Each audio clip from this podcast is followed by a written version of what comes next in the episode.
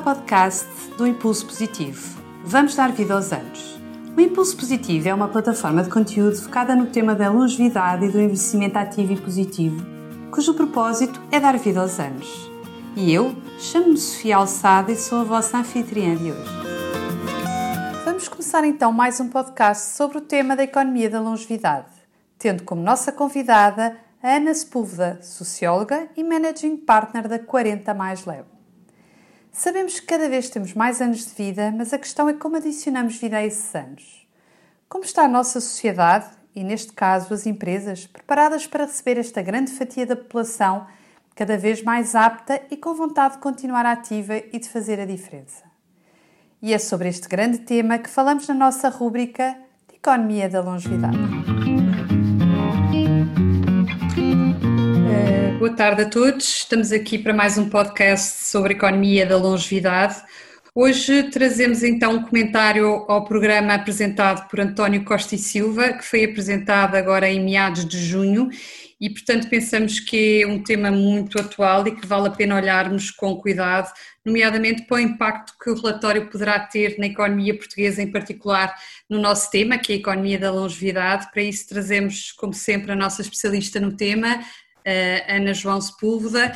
Portanto, Ana, passo-te aqui a palavra para nos elucidares aqui sobre as grandes linhas deste programa relativamente ao impacto que ele tem na economia da longevidade, que é, que é o nosso grande tema aqui da rubrica. Olá, Sofia, ah, boa tarde, neste caso.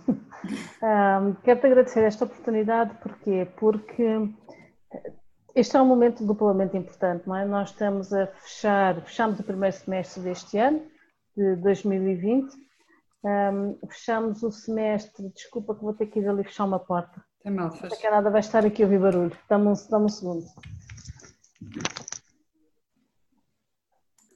Ok. Força. Olá, Sofia, obrigada por, esta, por mais esta oportunidade. Uh, obrigada por teres aceito esta proposta de uma primeira reflexão sobre, sobre este documento. Um, há aqui um conjunto de mensagens que, que eu gostava de começar a transmitir e que acho que podemos depois, eventualmente, olhar para elas, ou nós duas olhamos para elas com mais detalhe, ou o que é mais interessante, que é trazer alguém para, para, para falar connosco sobre este tema, não é? Uhum. Portanto, eu acho que o documento vem em boa hora. Aliás, o documento. Um, vem em, em, hora mais que oportuna, não é? Porquê? Porque fechamos o primeiro semestre do ano, estamos um, a iniciar, portanto, vai, passamos a primeira metade do primeiro ano desta década. Um, há um conjunto de países, aqueles para mim são os países de referência a nível de desenvolvimento económico, eh, já têm uma estratégia mais que definida para 2030 uh, inclusive para 2040. volto a falar aqui num, num, país que nós já falámos várias vezes, que é a Irlanda. Um, não sei se nós já alguma vez referimos isto, mas a Irlanda tem neste momento, já, já está em fase de implementação de uma estratégia para 2040, que é tornar-se o país mais saudável do mundo, em linha com aquilo que é a designação da, da Organização Mundial da Saúde para esta década de 2020-2030, que é promover, promover o envelhecimento saudável e tornar as sociedades mais saudáveis.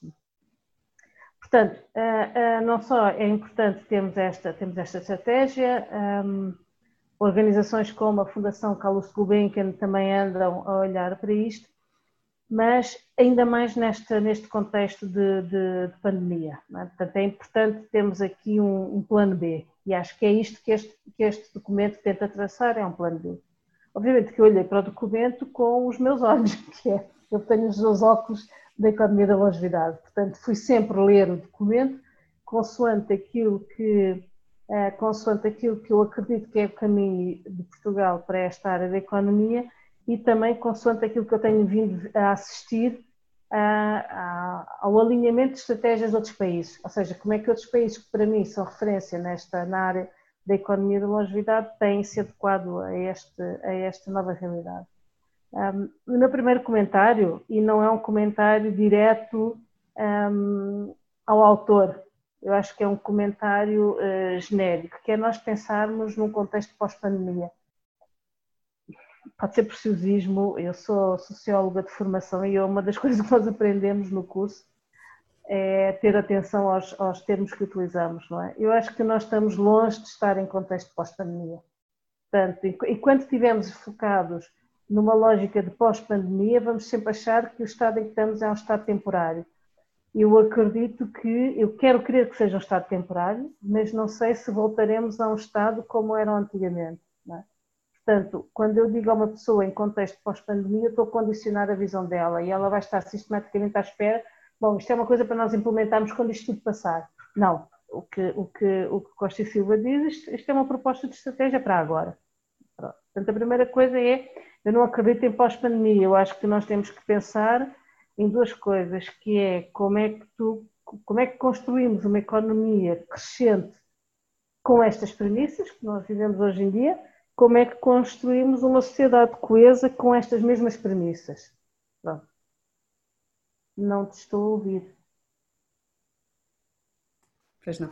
Tu referias isto há bocado quando começámos a preparação, do, quando começámos a falar sobre a preparação deste podcast. Uh, no fundo, é uma economia resiliente. Eu acho que isto resume bastante bem o que é, o que é suposto termos, não é? Não é só uma economia inclusiva ou uma economia preparada, não é? É uma economia que se avizinhe resiliente para as várias, para as várias pandemias que possa haver, ou neste caso em concreto para este, para, para uma época em que é de pandemia ainda, não é? E como é que nós lidamos com isto uh, sem fim à vista? Não sei se, se isto faz sentido para ti, Ana. Uma, uma,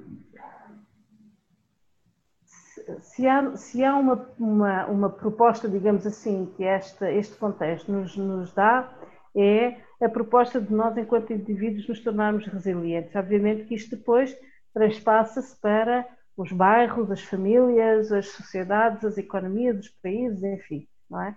Portanto, nitidamente é isto. Portanto, nós temos que caminhar na construção de uma sociedade resiliente e de economias resilientes. Ora, um dos primeiros fatores, e não sendo eu economista, portanto, deixo aqui também esta, esta ressalva, um, da minha perspectiva, um dos fatores para a resiliência de uma economia é uma abertura a novas mentalidades e novos, novas perspectivas.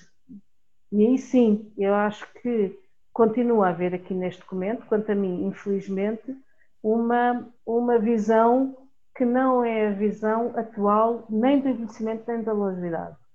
Ou seja, e passo aqui, dou, dou aqui como exemplo, um, na parte da introdução do documento, na página 13, quando o, o, autor fala em enfrentar o envelhecimento da população portuguesa.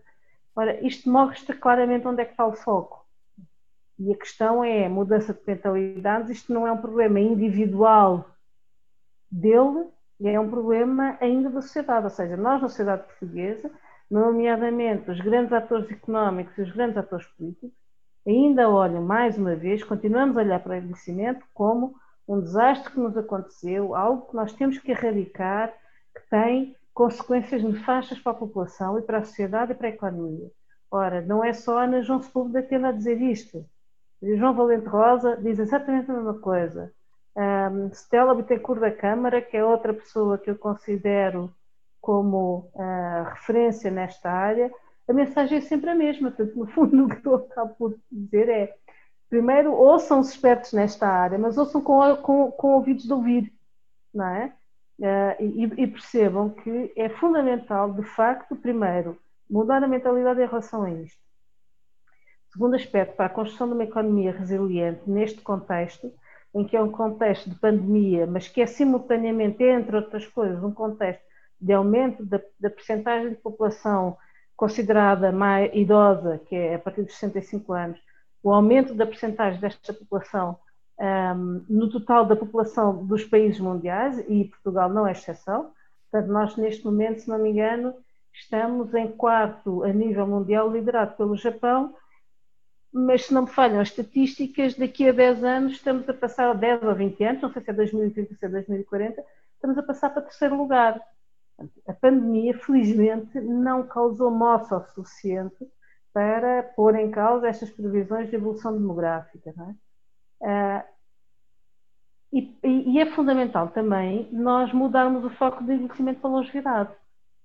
Ah, não é, não, é, não é preciosismo nenhum, é que de facto o mundo financeiro está a olhar para aí. Por exemplo, estou a dar um, um exemplo, não é?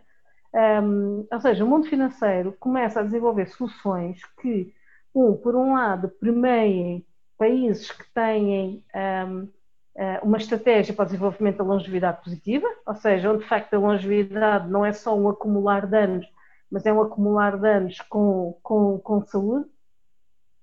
Por outro lado, também, e nomeadamente nas áreas dos seguros, há um conjunto de soluções a começarem a existir que vão premiar as pessoas que têm hábitos que promovem a sua própria longevidade. Portanto, eh, eh, esta primeira é, é, é a primeira grande mensagem a transmitir, que é uma economia resiliente constrói-se, primeiro olhando para a realidade com olhos de ver, não é?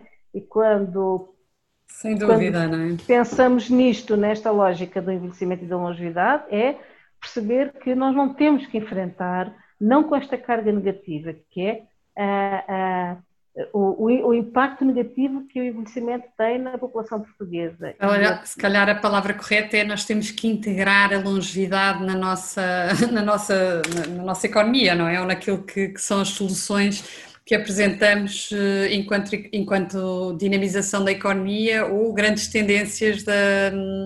Que, que, impacto é que isto tem na, na, na, nossa economia e como é que podemos tirar partido disto, não é? Se calhar seria mais. Longevidade é mais é chamada, uh, eu acho que o termo concreto que se utiliza é uma tendência pesada. Ou seja, uh, e, e, está mais consolidada, portanto, isto agora vai só em crescendo, não é? Mas depois, tendência atrás... pesada no sentido de que é uma forte tendência, é isso que queres dizer, não é? Sim, acho que o termo técnico em demografia que se utiliza é, é isto, é uma tendência pesada, em termos, de facto, tem um grande impacto.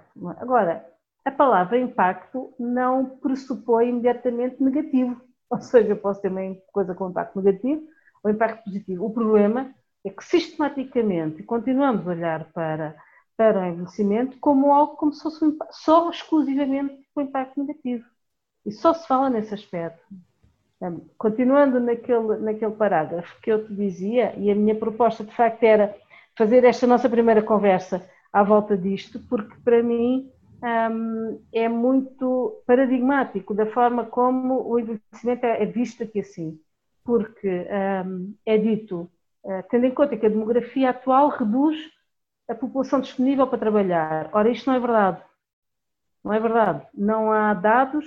Assim, voltando ao tema do outro, do nosso, do outro podcast, uh, o tema é muito mais complexo do que isto. Porquê? Porque um, ehm, o que está ali pressuposto é que uh, a população ativa continua a ser 1565. É o primeiro pressuposto que está ali assim. Nós sabemos que isto já não é assim, porque Ora, como nós já dissemos no outro podcast, as pessoas não entram no mercado de trabalho aos 15 anos, também muitos deles não saem do mercado de trabalho aos 65. Segundo aspecto, o fato de estarmos reformados não quer dizer que vamos sair do mercado de trabalho. Tanto que a lei hoje em dia mudou exatamente para permitir que as pessoas que são reformadas uh, uh, do, público, do setor público possam trabalhar e contribuir, inclusivamente com impostos, um, numa segunda fase de, de, vida ativa do ponto de vista financeiro. Portanto, e depois a conclusão que se vai chegar uh, que a longevidade, o aspecto, o, porque é que a longevidade dá mais anos de vida às pessoas? Ora, porque nós nos tornamos mais, uh, mais jovens, digamos assim, mais, não é? Continuar mais capazes, se quisermos, até durante mais tempo, não? não exatamente, poderá... mais ativos durante mais tempo. Portanto, pressupor que eh, há uma relação direta entre aumento de, da percentagem de pessoas com mais de 65 anos na população e um decréscimo de população ativa, não é verdade.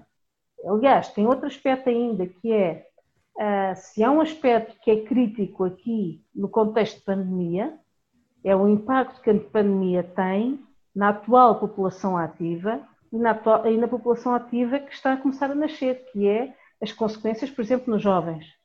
Ou seja, as consequências de saúde que isto, que isto tem e não necessariamente naquelas pessoas que, são, que, que tiveram, que tiveram sintomas. Inclusive, em todos nós, os nossos níveis de stress aumentaram. Portanto, isto é, isto é uma coisa que vai marcar estas gerações, mais é? gerações que viveram este momento de confinamento. Um, depois, uh, um, Mas tu não acreditas que isso possa ter impacto na nossa longevidade? Eu não acredito que tenha impacto na longevidade, ou seja, não acredito que isto vá alterar as previsões, não acredito, não sou eu que o digo, ou seja, daquilo que eu tenho ouvido falar, é que felizmente uh, o número de mortos não, uh, percentualmente não é o suficiente para, para causar, não aqui em Portugal, e noutros países o que eu tenho visto, a realidade é mais ou menos a mesma, ou seja, é muita gente, é uma percentagem uh, significativa, ou seja, 0,001 já é uma percentagem significativa de pessoas a morrerem, não é obviamente, mas aquilo que eu tenho a vir dizer é que não é o suficiente para fazer uma revisão em baixa das previsões de evolução demográfica. Há um outro aspecto aqui que é também importante ter em conta quando se diz isto que é esta, esta relação direta não é verdade. Porquê? Porque se eu investir, de facto, numa estratégia de promoção do envelhecimento sustentado, eu então vou ter mais pessoas a estarem mais ativas e mais saudáveis até praticamente ao fim de vida. Embora, é embora, embora, dia. Era o que eu tinha a dizer, não é? Embora em Portugal, apesar de sermos dos países mais longevos, não é? com, com, estamos no top 5, não é? como te referias há bocado, não somos o país com maior saúde a partir dos 65, não é? Ou temos não, uma esperança não, de vida com saúde que ronda os 6 anos adicionais, não é? 6, 7, ou a volta dos 6 tem essa Exato, ou seja, há uma, há uma necessidade, de, exato, há uma necessidade de nós, independentemente de pandemia, ou seja, Portugal deveria já ter uma estratégia, estar já em fase de implementação de uma estratégia para a reversão deste, deste quadro. Mas, voltando, sentando aqui novamente no documento, é Uh, isto que é aqui dito, que é a demografia atual reduz a população disponível para trabalhar, isto não é verdade.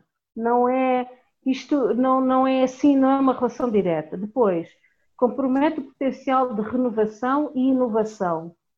Também não percebo como. Estamos a pensar em quê? Em renovação demográfica, não tem nada a ver com, com, com, com envelhecimento. Tem a ver com natalidade. Não é? Depois, compromete o potencial de inovação, então não é de todo verdade.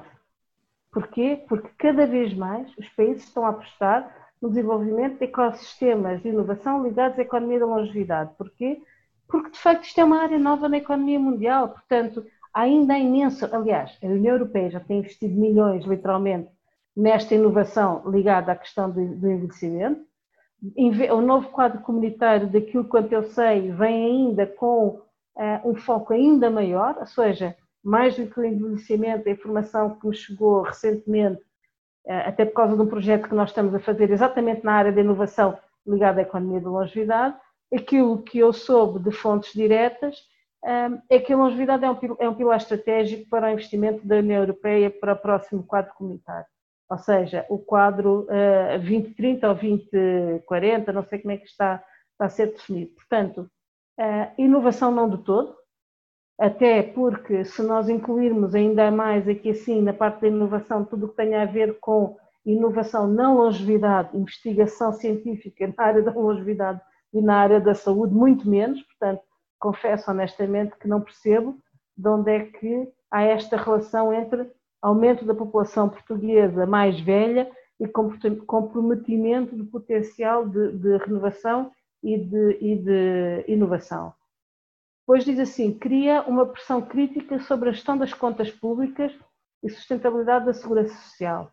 Ora, a sustentabilidade da segurança social já está comprometida há muito tempo, não tem, não tem a ver com isto. Obviamente põe um acréscimo, claro que sim, mas mais uma vez estamos a olhar para isto na perspectiva do déficit. Não estamos a olhar para isto na perspectiva do superávit, porque se olharmos para a perspectiva do superávit, não sei se isto não é uma soma zero ou se isto não fica positivo. Ou seja, não sei se de facto o impacto uh, da economia da longevidade uh, na economia portuguesa não é um fator de crescimento económico, o que eu desconfio que seja. Tendo em conta o quê? Tendo em conta o que, é, o que é a análise e os resultados do que tem sido feito noutros países. Nós não temos investigação nesta área. Nós não temos estudos económicos sobre isto. Primeiro estudo que está a ser feito, está a ser feito pela Fundação Carlos Gulbenkian. Portanto, não há, e se eu comparar aquilo que tem sido o investimento em, em, em investigação noutros países. E o que nós temos feito, então, enfim, é, é bastante triste, não é? Portanto, um, o que tu estavas a dizer é que lá fora estuda-se estuda com mais detalhe qual é o impacto da economia da longevidade na economia dos países, não é? E, portanto, que esse estudo está a começar a ser feito pela Gulbenkian e eventualmente por outras entidades, de forma a perceber este peso e que provavelmente, se tivermos isso em conta, então este peso, quer de inovação, quer o próprio peso da economia da longevidade dentro da economia, o saldo pode não ser eh, negativo. É isso que queres dizer, não é? Oh, Sofia, eu acredito que o saldo seja positivo. Uhum. E porquê que, eu, porquê que eu acredito? Porque é assim, o Reino Unido tem uma estratégia específica de crescimento económico para esta área. Ligado ao comércio externo, tem pessoas dedicadas a isto. Queres dar exemplos práticos de coisas que estão a ser feitas, eh, não sei se é possível nesta fase? Um destes é este, ou seja, o Reino Unido tem uma pessoa dentro da área do trade que uh, conhece perfeitamente os principais players uh, nesta área da economia da longevidade no Reino Unido e que a missão dela é aqui, é exportar conhecimento, é exportar tecnologia desenvolvida por startups, portanto, é, é, e é atrair investidores na área da economia da longevidade para o Reino Unido. Mas essa, essas startups são startups de jovens ou de pessoas de, uma, de, de faixas etárias mais não elevadas? Não sei dizer, não sei dizer, até porque aquelas poucas que eu conheço, eh, umas são grupos mistos, ou seja, são intergeracionais, uhum. outras são de facto desenvolvidas basicamente por jovens, mas que tiveram consultoria, aconselhamento de pessoas séniores por trás, portanto eh, eu acho que tens aqui um ecossistema misto. É? Uhum. A, a, Croácia olha para a economia da longevidade como um, do pilar, um dos pilares de crescimento. A Suíça tem uma estratégia clara, e não é de hoje, está uma série de anos, para ter a longevidade como um dos eixos de crescimento do seu, do, de, da sua economia.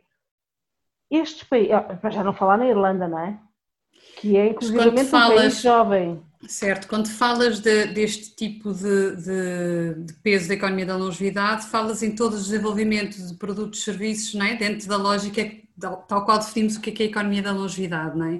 E eu acho que quando no relatório ou no programa apresentado por Costa e Silva, eu penso que a visão é, é com o envelhecimento da população, se calhar uma população mais envelhecida não gerará tanta inovação. Eu acho que a perspectiva é Essa diferente questão... daquela que tu queres apresentar ou que tu estás a apresentar não aqui. É uma questão de, ser, ou melhor, é diferente, mas é outro, é outro, outro defeito de visão, que é nós acharmos que um, estamos no, que, que o envelhecimento da população para já é só um impacto negativo e depois que isto não nos abre uma, inclusivamente uma porta para crescimento uh, de uma área da economia e de estarmos aqui a exportar coisas. Quer dizer, um, ehm, o, o, relatório foca muito a questão da inovação, a questão de nós estarmos uh, na cauda do grupo dos, uh, dos inovadores, eu vou chamar fortes, aquilo termo traduzido para português, enfim, não é? Mas tens os fracos, os médios, os fortes e depois os líderes, não é? Portanto, uhum. nós somos, de acordo com o último relatório europeu, nós somos o último país dentro do grupo dos fortes inovadores. A perspectiva é nós passarmos de 1,3 no PIB, o impacto da, da inovação, passar para 3,0, 1,5 para 3,0. Não é? Antes do ah, duplicarmos, não é? Em exato. termos de, de resultados. Eu gostava muito que uh, olhar para a economia da longevidade como de facto uma área a investir e a inovar, não só permite canalizar para Portugal mais fundos, mais fundos comunitários, depois está completamente em linha com aquilo que é dito no relatório, que tem a ver com, com o eixo atlântico, o eixo geoestratégico atlântico, uh, está em linha com aquilo que também é dito que é tornar Portugal um hub de inovação. Agora, uh, a minha questão é, é preciso pôr a economia da longevidade como uma destas áreas de inovação. Porquê? Porque países como a, Suécia, a Suíça, como a Croácia, como a própria Inglaterra, não estão focados só na sua própria população. Porque se assim fosse, a própria Irlanda não o faria.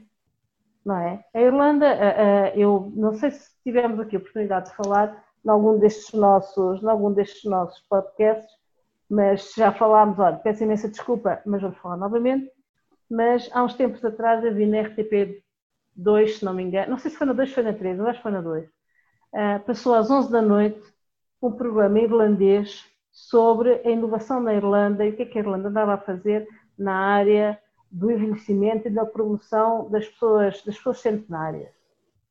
Aquilo utilizando uma linguagem de marketing, aquilo para mim é uma public reportagem, ou seja, é um documentário, de facto, para publicitar. Promoção do país, não é? Promoção do país, claramente. Mas promoção de, do país numa lógica de inovação e mostrar, meus senhores, olha, nós andamos a inovar nestas áreas. Inovação a... e de preocupação com as suas pessoas, não é? Que eu acho que também é interessante. Fia, ali há uma lógica grande de exportação.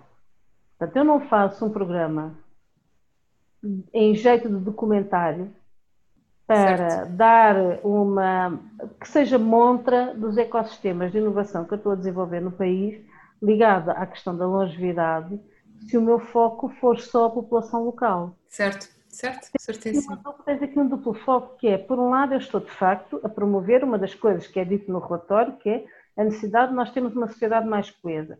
Ora, se estamos a falar de uma estratégia há 10 anos, já acho pouco, já acho tarde, acho tarde, em 2020 estamos a falar numa estratégia para 2030, mas pronto, mas este documento tem a ver com contexto da pandemia, ou seja, que alternativas, que linhas de desenvolvimento para, para a economia portuguesa, tendo em conta este revés que surgiu, que é a questão da pandemia.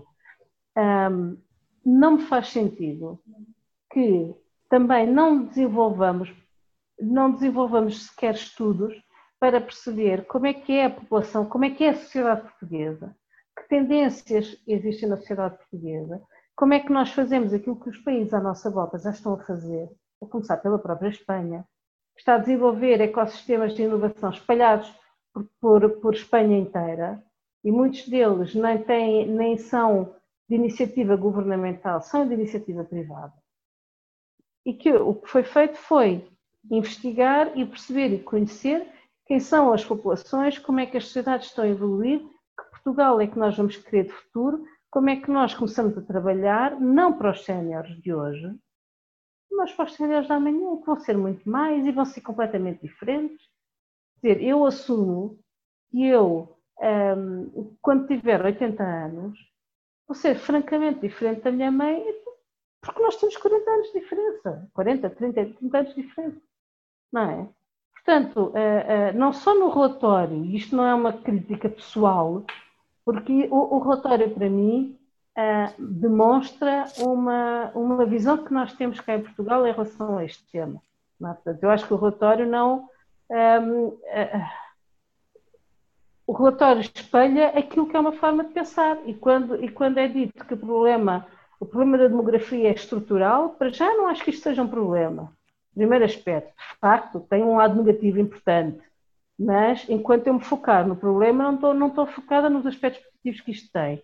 Em que ele diz que não é só com, com não se resolve só com políticas de apoio à natalidade, claro que não, aliás, não se resolve de todo, de todo, porque hum, eu não vou, já não faz sentido combater a longevidade.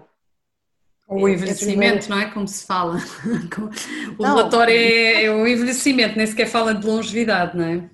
Está bem, Sofia, mas é assim, não faz sentido Como é óbvio, eu estar a, a, promover, a combater o envelhecimento com a natalidade, porque são coisas diferentes. Uma coisa. Hum... Sim, sim. Perdi-te. Ana? Ana? Pronto, voltaste, força. Ana? Uma coisa é. Eu... Perdi-te outra vez. Ana? Ok. Sim, estamos? Sim, força. Ok, pronto. Temos que, estamos com mais de 20 minutos já. Sim, eu já vi. Uma coisa é eu estar a promover a renovação das gerações, e aí sim é uma política de natalidade. É garantir que eu, para para, os, para as décadas futuras tenho pessoas. E isto tem a ver com o combate à, à diminuição populacional, ou seja, é previsto que nós, em 2050, se não me engano, percamos uh, eh, 2 milhões de pessoas. Esse é um filme. Agora, não se combate o envelhecimento, porque o envelhecimento é fruto da longevidade, é fruto das melhorias de qualidade de vida. E não tem que ser combatido, não é? É uma coisa boa, não é? Na, na verdade. É uma coisa que deve ser eh, apadrinhada e, a, e acarinhada e não combatida, não é? Eu acho que o termo é infeliz, claramente. Exato. Depois é dito: o país tem de repensar a sua política de atração de mão de obra qualificada do exterior, migração, programas europeus de intercâmbio, uh, aumentar a capacidade de fixação em territórios estudantes e profissionais. Ele assume que profissionais sejam jovens, não é? Porque se ele está a falar aqui em estudantes e profissionais, neste contexto, um, fala na questão do desenvolvimento, do desenvolvimento um, tecnológico, ou seja, parte do pressuposto, inclusivamente, que a atração de novos residentes tem que ser novos residentes novos, do ponto de vista etário. Na verdade, não é isso que tem acontecido, não é? Nós temos atraído muitas, muitos reformados, nomeadamente de outros países, até pela qualidade que o país oferece, não é? em termos de segurança, em termos de clima, não é? E, portanto, temos muito essa realidade, por exemplo, no Algarve, como temos cá em cima, em Lisboa, nestas zonas todas, com, com a capacidade de atrair eh, populações mais velhas, nomeadamente franceses, não é? Que tivemos aqui uma grande migração, não é? E, portanto, não será necessariamente só, assim. É, é, é, tudo isto que tu dizes, mas acrescentando para mim um outro aspecto, que é a capacidade de investimento, ou seja, nós não só temos atraído, de facto, novos residentes com mais de 50 anos, como muitos destes novos residentes têm sido investidores. Muitos destes novos residentes têm trazido e investido na economia portuguesa e, e, e estão ligados a fundos de investimento, estão a, a apoiar um, a inovação. Portanto, há aqui, um, há aqui um, um vício de visão, que é eu associar tecnologia, inovação, uh, sustentabilidade só às populações jovens. E olhar, de facto, para o envelhecimento como uma coisa que, quanto mais rápido seja erradicada, melhor. Portanto, aqui o objetivo é mais alertar para a necessidade de olharmos para a economia da longevidade, incluí-la, no fundo, num programa económico mais lato, não é? E que faça parte de, das necessidades também uh, e, que, e, que, haja uma visão sobre o impacto que esta economia da longevidade tem na economia portuguesa ou que vai ter no futuro, não é? Entendida como tal. Certo, Ana? Isto é uma oportunidade de uh, crescimento para a economia portuguesa e nós vamos nós vamos não só perder, eh, nós, nós estamos à beira de perder o comboio, porque quando de facto aqueles países com quem nós temos maiores relações comerciais já tiverem uma estratégia, mais cedo ou mais tarde, do que vai estar a acontecer é que nós vamos estar a importar. Portanto, ou, ou, mudamos mentalidade e uh, olhamos para o mundo e pensamos, ok, como é que nós podemos acelerar a inovação? É aquela velha história, dos últimos a entrar tem a vantagem de, de, de não cometer os mesmos erros dos anteriores e teres aqui uma, uma, um acelerado da inovação. Já falámos sobre isto, embora nós, Já. nós normalmente não temos essa capacidade, não é? Fazemos o, uh, o caminho das pedras, não é? Como se costuma dizer. O caminho é? das pedras porque nos falta estratégia, não é? Uhum.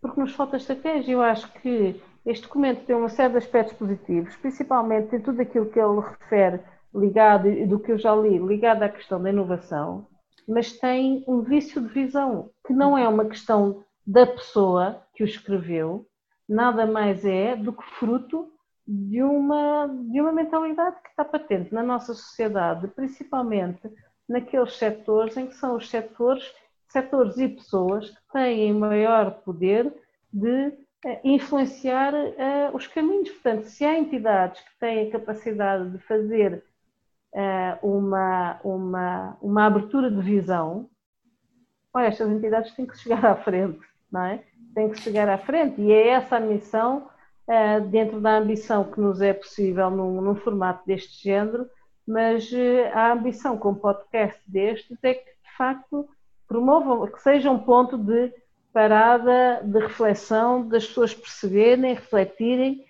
se concordam ou não com a nossa perspectiva mas, mas principalmente que é começar a gerar aqui uma visão crítica sobre estes temas e claramente perceber, e não tenho dúvidas em relação a isto, ou seja, a economia da longevidade deveria ser um pilar do nosso desenvolvimento, muito associado à questão da inovação, claramente. Para sermos justas, não é? há um ponto que, que eu acho que o relatório refere tem a ver com as qualificações, que foi um dos nossos temas que já trouxemos para aqui, não é? a formação contínua e a aprendizagem ao longo da vida é um dos temas que é aqui referido e acho que vale a pena também uh, referirmos, não é? portanto aqui como um ponto importante do relatório, para garantir eh, a inserção no mercado de trabalho ou a continuidade do trabalho por mais tempo, e, portanto, este também é um dos pontos que é referido. Sim, mas isso já está, isso já está no Orçamento de Estado do Ministério do Trabalho e Segurança Social. Uhum. Portanto, essa é uma não parte é no... boa, não é? Nem tudo é mau, é. nesse não, sentido. Não, não, não, nem tudo é mau, nem tudo é mau. Um, obviamente, e também tivemos, eh, ou seja, tivemos aqui a analisar um parágrafo dentro de uma parte do documento que vai orientar o leitor na, no, na, na leitura do resto do, do documento e a perceber no fundo, fundamentar um conjunto de propostas que são feitas, não é? Uhum. A nossa lógica aqui não é de todo, nem eu me sinto nessa, na capacidade de o fazer, mas já não faz sentido fazer uma crítica negativa e, e, e que aponte sistematicamente os aspectos errados, até porque não é essa nem a forma de estar, nem tua, nem minha, portanto esta não é a lógica. Segundo, mais uma vez, não sou economista e há um conjunto de coisas aqui que têm que ser pensadas. A mensagem que nós queremos transmitir é fomos buscar uma parte do relatório que eu considero que é interessante para as pessoas perceberem um bocadinho os nossos comentários, dizer, mas senhores, há aqui um conjunto de premissas que claramente não são verdadeiras e não sendo verdadeiras uh, estão a enviesar a forma como se definem as estratégias, não é? E no limite está-se a, a, perder uma oportunidade, como referiste bem, não é? Há outros países a olharem para e a definirem uma estratégia dentro da economia da longevidade e com a questão até da própria exportação de conhecimento e, portanto, podemos claramente estar aqui a perder um, um, uma oportunidade grande, não é? De podermos ser inovadores neste campo, não é? Até com a experiência do tipo de sociedade que temos, não é? Cada vez mais longeva e, portanto, claramente tem que ser, hum, tem que ser posta nos programas que vão ser desenhados para a sociedade e para a economia sim, sim, portuguesa sim. como um todo, não é? Uhum, e portanto é muita a questão e eu acho que faz todo o sentido a tua observação uh, e daí o tema, não é? Daí o tema ter, ter vindo também para mais este podcast e portanto claramente, Ana, estamos aqui meio em cima do tempo, não sei se queres eh, fechar com alguma conclusão, acho que vale a pena, é um tema que vale a pena debater, se conseguíssemos trazer alguém especi especificamente para algum economista ou alguém mais ligado à parte da economia, e eventualmente lance também o desafio para trazermos aquilo que os outros países estão a fazer fora em prol de, de, da economia da longevidade e como é que eles estão a definir estratégias neste sentido. Sim. Portanto, acho que também poderá um, ser interessante. Sim, eu acho que aqui um, há aqui um trabalho que hum, que, que, faz sentido. Nós agora vamos uma e outra entrar aqui em período de férias, mas uh, há dois aspectos. Eu gosto muito de um economista que é o Dr. Félix Ribeiro. Para mim é uma referência, eu trabalho com ele e tem sido uma, uma oportunidade muito interessante de crescer e perceber um bocadinho mais da economia. Um, é uma das pessoas que eu gostava de trazer para aqui, ou seja, nós vamos falar para a semana, eu vou-lhe fazer, vou fazer o convite. Depois, acho que de facto nesta perspectiva de ir dando espaço a outros países, um, gostava de facto que nós fizéssemos aqui, e acho que é uma coisa que nós devemos pensar, que é trazer, uh, um, ou trazer, e aí o podcast teria de ser em inglês, não é? ou trazer diretamente buscar experts dos outros países para falar, é, temos possibilidade de fazer, ou fazer convites a determinadas embaixadas para que, hum, para que os próprios embaixadores venham nos falar sobre este tema. Acho que sim, acho que faz todo sentido é muito mais interessante ouvir em primeira mão do que estar aqui a ser, a ser uh, apresentado por outros. Mas a minha proposta é esta, ou seja, nós vamos agora entrar para, para férias, mas ficamos com uma dupla missão. Um é trazer pelo menos um economista para nos dar a sua visão desta, desta, desta área, da economia da longevidade, inclusive o Dr. Félix Ribeiro, porque é ele que está a coordenar um projeto na, na, na Fundação Carlos Gulbenkian um, coloca de facto a economia da longevidade pela primeira vez nesta equação de cenários futuros do desenvolvimento da economia nacional. Por outro lado, uh, um trabalho que pode ser feito, que é feito convites diretos ou a pessoas que estão noutros países, que trabalham nesta área, ou, uh, e não, um não exclui o outro, a embaixadores que, nos, que possam vir connosco partilhar e de alguma forma explicar o investimento dos seus próprios governos nesta, nesta área. Uhum. Sem dúvida, bons temas para discutirmos futuramente. Não sei se queres deixar aqui uma mensagem final relativamente a este podcast de hoje, para concluirmos aqui o tema. Mensagem final. O reforço, se calhar, aqui. Se calhar, se calhar eu punha aqui o reforço da, da entrada da economia, de começar a olhar para aquilo que falámos, não é? começar a olhar para a economia da longevidade como um grande pilar da economia, até porque é uma realidade e, portanto, contrariamente ao que se diz, é? de ser um problema ou de ser tido como um sim, mal. Sim. Não é? Então vou responder diretamente à tua pergunta quanto a esta parte. Claro, claro, claro. Portanto, uma última conclusão, Ana, relativamente ao nosso podcast Claro que sim, Sofia. E não querendo ser repetitiva, mas a conclusão é simples, que é, primeiro, é necessário perceber efetivamente que a economia da longevidade, que a longevidade e o envelhecimento são uma oportunidade para Portugal do ponto de vista de crescimento económico. O segundo tema é a premência de mudança de mentalidades e, de facto, ouvir quem já em Portugal, como eu, tenta passar esta mensagem que é preciso um novo olhar para estes dois fenómenos, envelhecimento e longevidade, e integrar o discurso e aquilo que está a ser feito por estas pessoas e outros numa. tem que haver. A economia da longevidade tem que ser uma bandeira e uma causa nacional. Ou seja, não é a causa nacional, não é a bandeira, mas tem que estar. Tem claramente que estar.